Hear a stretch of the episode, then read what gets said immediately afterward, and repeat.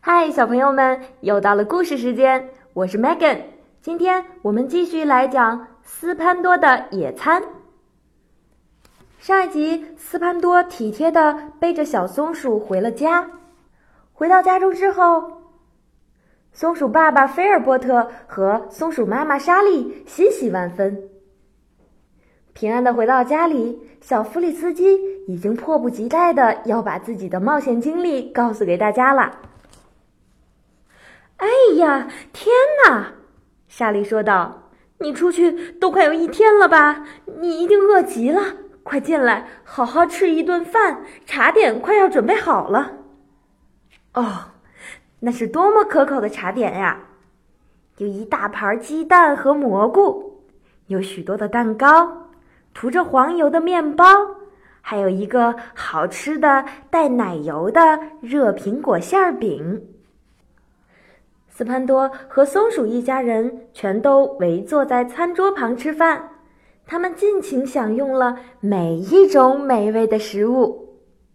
随后，大家坐在火炉周围，弗里斯基给他们讲述了他在森林中所有的冒险经过，还讲了斯潘多是如何英勇的把他从河里救出来，和他分享午餐的。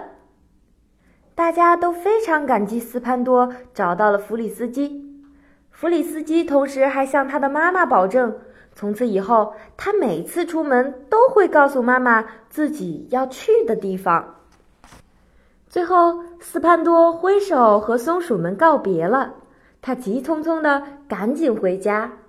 嗯，他爬到床上，心中开始暗想：“唉，我没有吃到自己的野餐三明治。三明治。” Sandwich，sandwich，我没有吃到自己的馅儿饼，馅儿饼，pie，pie。嗯，可是那一顿美味的茶点却弥补了所有的这些损失。不过一会儿，他就开心的睡着了。他还梦到了从河里拯救小松鼠的全部经过。第二天，在他家的门口台阶上有一个惊喜正等着斯潘多呢。那是菲尔波特和莎莉送来的一大篮子的水果，还有一张纸条。纸条上写着：“感谢他对小弗里斯基的各种恩惠。”好了，小朋友们，今天的故事讲完了。怎么样？你们是不是很喜欢小刺猬斯潘多呢？确实，我们也应该像斯潘多一样乐于助人。好，我们今天的故事就先到这里啦，下期再见吧，拜拜。